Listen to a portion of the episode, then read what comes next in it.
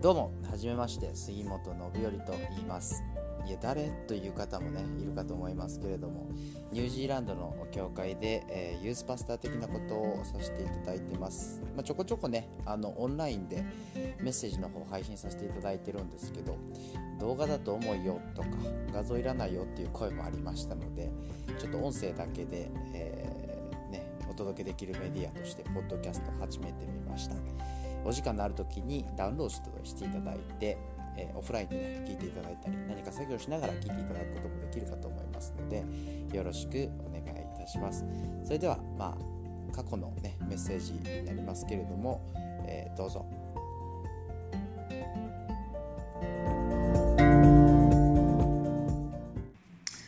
はい、えー、ということで、ヨハネの福音書の続きです。あ先週、レイトさんが17章やってくださいましたので、18章ですけれども、え、ここでまあ一つ大きなあシーンが変わるですね、えー、17章までは、え、最後の晩餐、ね、でまあいろんな教えをこう、えー、3章分ぐらいかな。もっとか。長い間やるんですけどもそれが終わって食事を終えてだいぶ夜も更けてまいりました。で、えー、まあ、えー、その食事を終えた後ですねイエス様と弟子たちは、えー、そのに行かれたと書いてありますね、えー、そのガーデンですね、えー、どこのガーデンかというと、まあ、一節でギデロンの谷を渡ったとあります。はい。こんな感じ、えー、ごめんなさい。オリーブ山が2つありますね。あれ1個は、えー、神殿の丘です、えー、左側、えー、こっちから見ると右側が。左側ですね。だから、え神殿の丘とオリーブ山に、えー、を分けるこの谷をギデロンの谷と言いますので、えー、そこに位置する園といえば、まあ、ゲツセマネの園です。まあ、ヨハネの福音書には書いてませんけれども、まあ、ゲツセマネの、えー、ところで起こったことが他の福音書にいろいろ書いてあったりしますね。さて、えー、この場所は実は弟子たちと、えー、イエス様がよく集っていた場所だということが、まあ、書いてあります。3節にね書いてあります。つまり、えー、裏切り者のユダも知っていた場所でした。でユダはあパリサイ人と祭司長。そしてローマの兵士まで連れてイエス様たちを取り囲んだと書いてある。で聖書この特にヨハネの福音書ではあ一体の兵士とかしか、えー、書いてませんけれどもこのギリシャ語ではですね一体のというのがローマの軍隊の一団を表す単位ですので、まあ、ローマ兵もそこにいたということになりますね。どれぐらいいたのか、えー、通常600人程度ということ1人を捕まえるのにまあ600人も連れてくるのかと思うんですけども、まあ、ローマ帝国に、えー、反旗を翻すのはもう全力で潰すよみたいなことなのかなと思います。まあ、実際ねどれぐらいの人数がいたかっていうのは、まあ、定かではないらしいですけれども少なくとも数百人はいたのではないかと言われています。まあ、その一団がですね松明と武器を持って近づいてきたと書いてあります。武器が、えー、鎧に当たる音。ガチャガチャガチャ。ね。数百人の屈強な兵士たちローマ兵たちが、えー、近づいてくる足音。ザッザッザッとですね。その音がどんどんどんどん暗闇の中こう近づいてくるわけですからそれはまあ怖いですよね。でついに、えー、イエス様が逮捕される時が来ます。で逮捕という言葉を聞くと皆さんどうでしょうか、えー、私はですねよく刑事ドラマとかである被疑者確保的なですねイメージを、えー、持ちますのでそれまでですね不敵な笑みを浮かべてあらゆる捜査網を抜けてきたあの犯人も最後はですねもう絶対無理なんですけどわーっとなって、えー、走って逃げたりだとか。ねえー、ナイフを取り出して人質を取って近づくなとやってみたりだとかあるいはもう観念して手を天を仰ぐとかですね。いろんなパターンがあるかと思いますが、まあ、もちろんイエス様の逮捕はそのようなもののどれにも当てはまらない。それとは程遠いものでした。まあもちろんイエス様は自身悪いことを何もしていないのでそもそも逮捕という言葉が合っているのかは分かりませんが、えー、その捕まる時が来たと。で4節にこのようにありますね。イエスはご自分に起ころうとしていることを知っておられた。だから逆に言えばあえてユダの知っていた裏切り者のユダの知っていた場所にまああえていたわけですよね。でこれからまあ自分が捕まって鞭打たれて裏切られてあざけられてね当然十字架につけられるっていうことも全部、えー、ご存知だった。逃げ回った挙句、え、捕まって観念したのではなく、逆に言えばご自分から捕まるということを、まあ、選ばれたということですね。でイエス様はもちろん捕まるということをご自身で選んだ。つまりまあ、ゆくゆくは十字架に向かっていくということをご自分で選ばれたんですけれどもだからといって余裕しゃくしゃくだったかといえばもちろんそうではない。で先ほども申しましたことはゲツセマネで起こりました。ゲツセマネといえば、えー、ゲツセマネの園の祈りというのが、まあ、有名かなと思いますがその時の様子がマルコの福音書に書いてありますね、えー、14章33節から34節に、えー、このようにありますイエスは深く恐れもだえ始められた。そして彼らに言われた。これ弟子たちに言われました。私は悲しみのあまり死ぬほどです。ここを離れないで目を覚ましていなさい。あの、いつでも毅然として私がいるから大丈夫だと言っていたイエス様が悲しみのあまり死ぬほどだとおっしゃった。それはどのような状態だったのかっていうのは私はちょっともう想像がつかないですけれども、まあ、もちろんこの後自分が十字架に疲れられて死んでいくんだっていうその恐れはあったけれどもおそらくそれ以上のものが彼を取り囲んでいたのかなと思いますというのも、まあ、キリスト教の歴史を振り返ってみればですねあの、まあ、この十二弟子をはじめあらゆる人が殉教つまり信仰のゆえに信仰があるゆえに神様を信じてるからこそその信仰のゆえに殺される。でもっと言うと、えー、中にはイエス様以上に残酷な殺し方をされた人もいるわけで。でもちろん全員じゃないですけどもその中には自分のその死を受け入れて信仰とともに平安のうちに死んでいった弟子たちもいたわけですよね。まあ、人の働きのステパノとか。で、それを考えた時に、弟子である彼らが耐えられたものにイエス様が耐えられなかったはずはない。とすれば行き着く結論は彼が直面していたものは単なる死よりも大きいものだったに違いないということでは死より怖いものとは一体何だったんでしょうか？もちろんそのねさっきも言いました十字架の苦しみ。ね鞭打たれてローマの鞭ってもうえげつないですね。あの骨がついてますからこう打たれると刺さって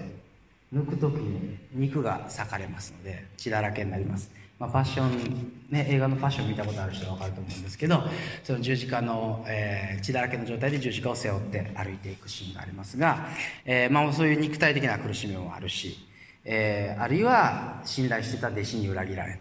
今まであれだけこうもてはやされてた町の人からですね、えー、唾をかけられてあざけられてとかそういう精神的な孤独や苦しみというのもあったことと思います。けれども、え、最も彼が恐れたのはこの世界が始まる前から彼が持っていた父なる神様との関係が壊されることだったのかなと思うんですね。まあ、ちょっと難しい言葉で父、子、精霊、三位一体なんて言ったりしますけれども、えー、この関係がこの永遠ずっとねずっと続いてきたのに初めてこの壊される時が近づいていた、まあ、実際に、えー、十字架につけられるシーンでですねイエス様はこのようにおっしゃいますマタイの福音書27章の46節で「我が神我が神どうして私をお見せになったのですか?」まあ、イエス様ご自身が神様なのでちょっと人間の頭ではわからないということもあるかもしれませんけども完全に父なる神様からこの瞬間見捨てられる。立たれる。ね。わ別れが来たということです。もっと言うと、まあ、文字通りの地獄を経験された。その十字架でなぜか。それはそれら全てどうなるかっていうことを知りながら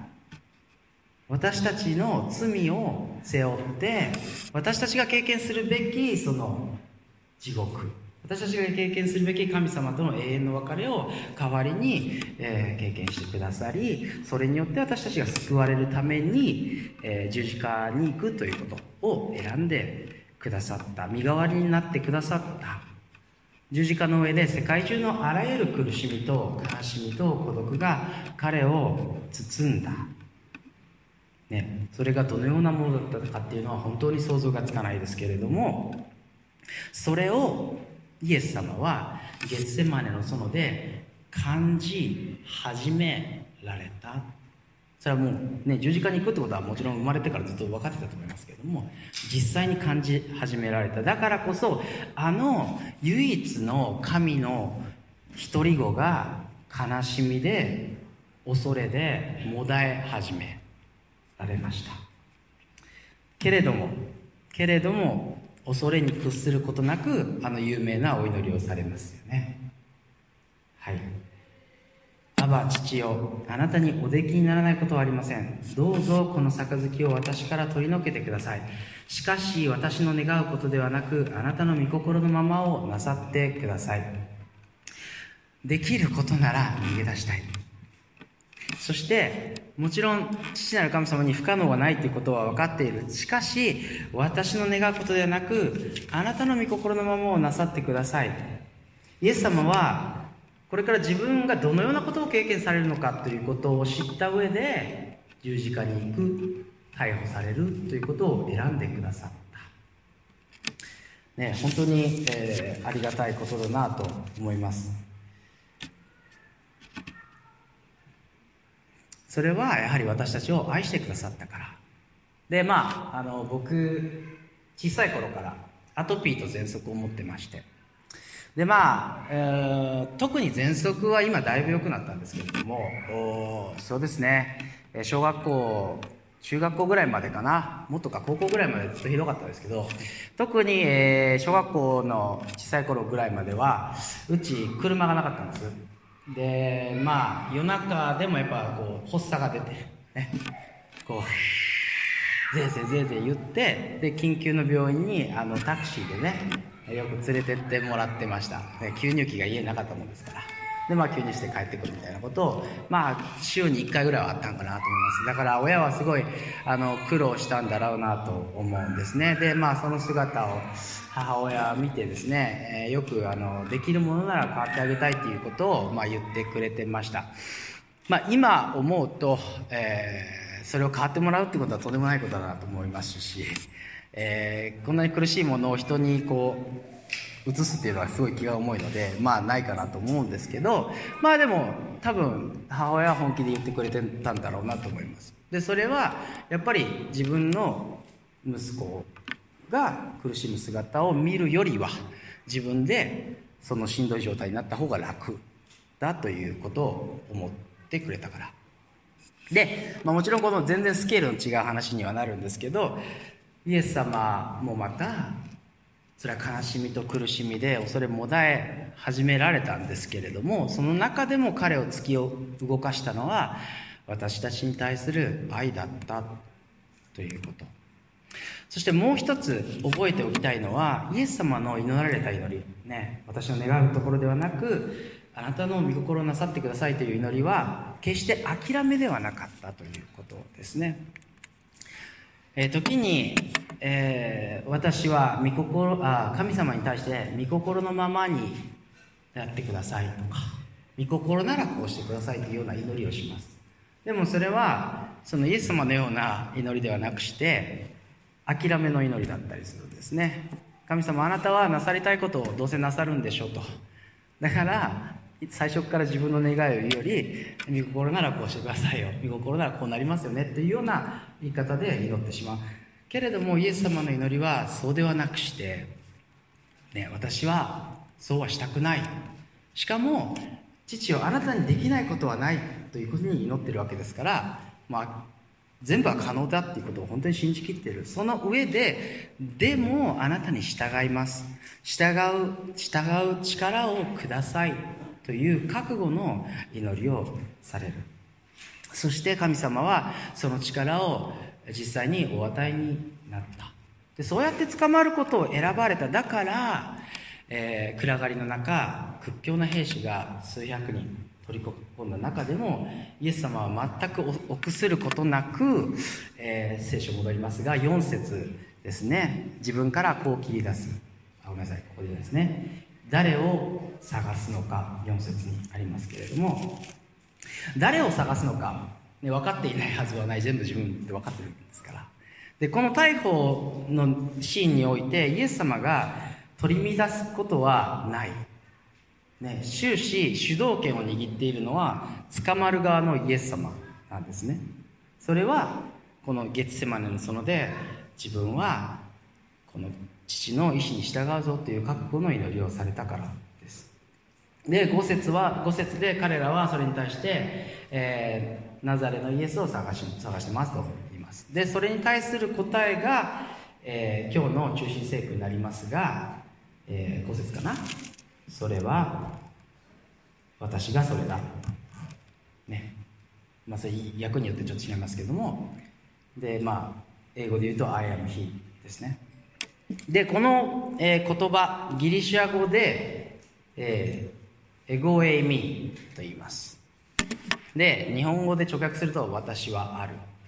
とか私ですとかさっきのですね。ちょっと日本語だとよくわからないなってなりますけども英語で言うと I am ですね。でもちろん、えー、誰を探しますか？ナザレのイエスを。それに対する答えでそれが私ですというやり取りではあるんですけども、えー、この言葉には、まあ、それ以上の意味が詰まっているのではないかと思います。さてなぜこの一言がそんなに重要かといえば旧約書旧約聖書を結構読んでいる人はわかるかなと思いますが、これこそが神様が、モーセに対して、語った唯一の名前だからなんですね。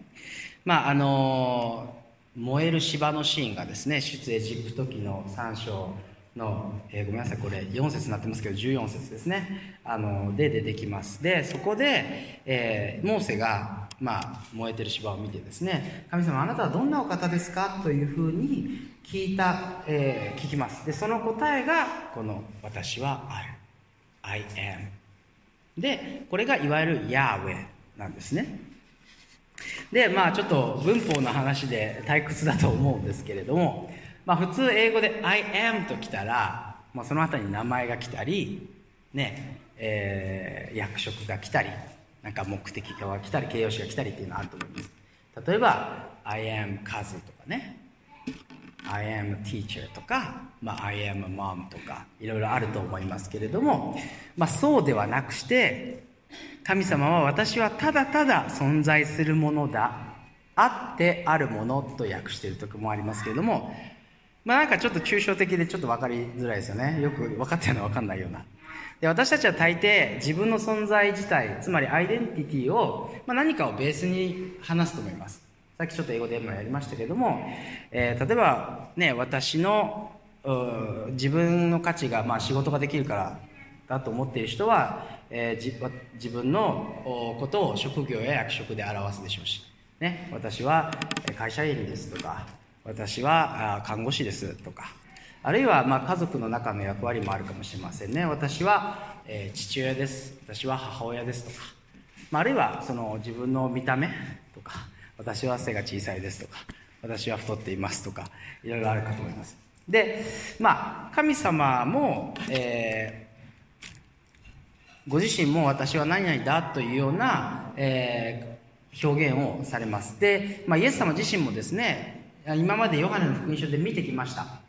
私は何々だという表現がいくつも出てきます。まあ、ちょっと7個取り上げてみましたが、まあ、I am なんとかなんとかっていう表現がこんだけ出てくるんですね。でもちろんこのような直接的な文章だけではなくして聖書を通して神様とはどのこのようなお方だという例えがいくつもいくつも描かれているなぜかそれは神様というお方を一言で言い表すことは不可能だからですね。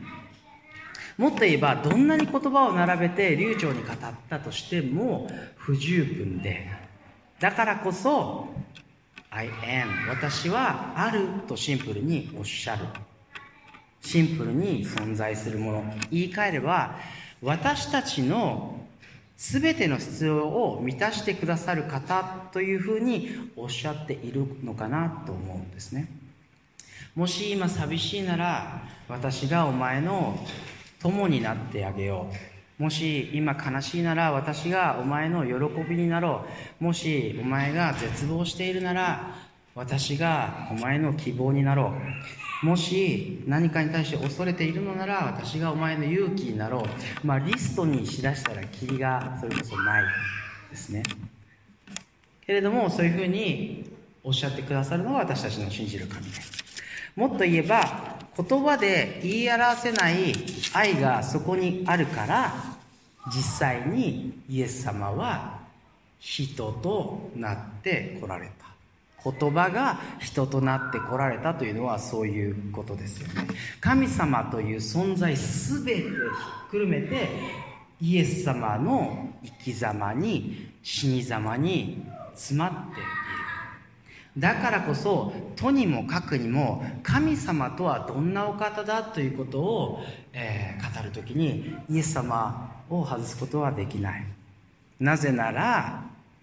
ね、イエス様こそが彼こそが I am 私はあるというお方だから。私たちはどうでしょうか？本当にイエス様が私たちの必要の全てを満たしてくださる方だと信じているでしょうか？さて、えー、この時、えー、ペテロさんですねが一緒にその逮捕劇の時に共にいました。で彼は、えー、心が恐れと戸惑いでいっぱいになっていた。だから、えーと、10節ですね、えー、ナイフを取り出します。このように書いてあります、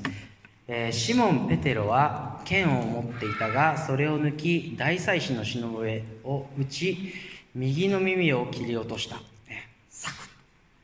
やってしまったわけですけれどもまあ、残念ながら、えー、ペテロはイエス様がどういうお方かということを、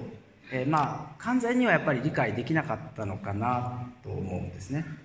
イエス様は、えー、ああなた方が探してるのは私ですという意味で私ですと言ったのではなかった。ねエゴエイミ I am 私ですと言った時に、えーまあ、その証拠に、えーと、これ何節だったかな。彼らは後ずさりして地に倒れた6節ですね。あります。とあります。で、まあ、もちろんユダもパリサイ人も祭司長も旧約聖書知ってましたんでなんてことを言うんだということですね。ずっこけたということなのかもしれませんけれどもローマ兵は旧約聖書知らないですよ。それでも私はあるという言葉を聞いて倒れた。なぜか。まあ書いてないです。でこれは僕の予想になりますけれどもその瞬間神様の栄光がぶわっとイエス様から放たれたのかなと思いますね。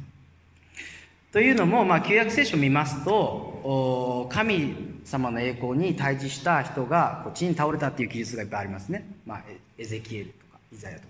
まあ、その他にもありますけれども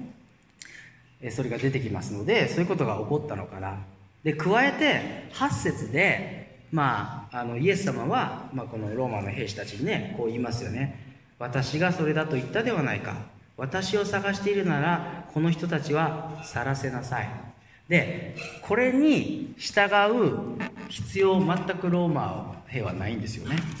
だけど実際にそうします。それだけの力が力をまあ兵士が感じたのかなと思います。でペテロはそれを一番そばで目の前で目の当たりにしたわけですよね。逮捕されてなお逮捕の間際にあってなお武器も持たないこの一人の男がこれだけの力を有しているということを見た。でそのお方が捕まるということを選んでいるにもかかわらず彼はね、なんでイエス様が逮捕されなければいけないのかわからないと言ってナイフを取り出してなんとか自分の力でこの状況を好転させようとしたわけです。私たちも時に神様のされていることがよくわからなくて恐れて混乱します。神様一体何をしているんですか？あなたそんなお方じゃないですよねと言って。神様あなたは癒し主です。だからこの病気を治されるはずですよね。神様あなたに与えられないものはないんだから私に、えー、才能を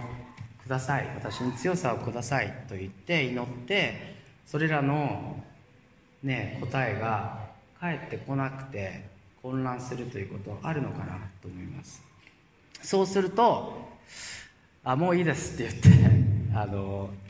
役にも立たないその小さな小さな、まあ、ナイフ経験コネお金知恵情報何でもいいですよ。を握りしめて、まあ、振り回すということがあるのかなと思います。この時ペテロがいや弟子たちがもっと広く言えば全人類が必要としたのはこの600人の兵士ローマ兵を圧倒する力ある王様ではなくしてただただ捕まっていく身代わりが必要だった。だから、えー、ナイフを取り出したペテロに対してイエス様はこうおっしゃいます。剣を鞘に収めなさい。父が私にくださった杯をどうして飲まずにいられようか。私はペテロあなたの望むような王にはなりません、ね、その代わりにお前たちの罪の身代わりになることを選ぶんだよ。私は全てになれるけれどもあなたの罪を背負うこと背負う役目を負うことを選びます。杯というのは神の怒りのシンボルでした。まあ旧約聖書を通して全体的にそうなんですけれども。それは私たちが本来受けるべき神様の怒りを身代わりに受けてくださった。私はお前の望む王ではなく身代わりになるとおっしゃったんですね。えー、まああの私ですね最近、まあ、メッセージを作るというかする上でちょっとスランプを感じてましたななんかあんまうまくいってないなっていうのは、まあ、個人的な感覚なんですけどもありました。でまあちょっとだからなかなかねこうイライラしたりだとか不安になったりだとかああって、まあ、ずっと祈ってたんですね。主よ知恵をください。主よ強強さをください。主よ信仰をください。主よ、えー、言葉を良い言葉をください。ね。まあでもそんなにすぐその答えがパッとね来ることもなくそのブレイクスルーというかなんかこうそういうのはなくてですね、えー、悶々としながら、えー、今日のこの箇所と格闘していました。でまあ祈ってて思ったんですね、えー、神様あれをくださいこれをくださいとあしか祈っていない自分がそこにいて。でそれに対しての答えはまあ自分の思うものではなくてまあイライラしてたわけですけども実は神様はずっと答えてくださっていたのかなと思うんですね。で彼の答えは「それは私だ」「それは私だ」「I am」とおっしゃっているのかなと思います。いや私も思います。いやそういうんじゃなくて いやそういうんじゃなくてそういうんじゃなくてあのねみんなが感動するようなそういう言葉とかをいただけたらなと思うんですけどみたいなこと思いますけども、ね、全然自分が分かってないですから全てのことを。ただ本当に必要なのは全てを知った上で十字架を選ぶほど私たちを愛してくださっている神様がお前の全てになると言ってくださっているということを信頼する。本当の答えはあれでもなくこれでもなく私だ。神様ご自身であるとおっしゃってるのかなとちょっと思ったんですね。そうすれば、まあ、自分が納得しようが納得しまえば関係ない。皆さんの祈りはどうでしょうか？ね具体的なものが欲しくてそれが来なくてイライラしているでしょうか？ねあれくださいこれください。全然来ないな、ね、日本に行きたいけどコロナウイルス蔓延してるなとか。まあいろいろ私も思うとこありますけれども、ね、そういうこといろいろあるまあ大なり小なりあると思います。でもイエス様はもしかしたらこうおっしゃってるのかなと思うんですね。剣を収めなさい。あなたのすべてになる私があなたと共にいます。お祈りします。恵み深い父なる神様あなたが、えー、私のすべてになってくださるそうおっしゃってくださる神であることをありがとうございます。また、えー、それを実際に十字架で、えー、ね、否定しようのない形で、え、実際に示してくださったこと私の身代わりとなり私が経験すべく地獄を味わってくださり私の救いのために私たちの救いのために、えー、その道を選んでくださったことを感謝します。どうか、えー、今ここに集っておられるお一人お一人さまざまな状況にいると思います。さまざまな疑いやさまざまな不安さまざまなイライラがあると思いますけれどもその全てに十分なあなたがお一人お一人と共にいてくださることを、えー、どうか私たちが信じることができますように助けてください。感謝してイエス・キリストの皆によってお祈りします。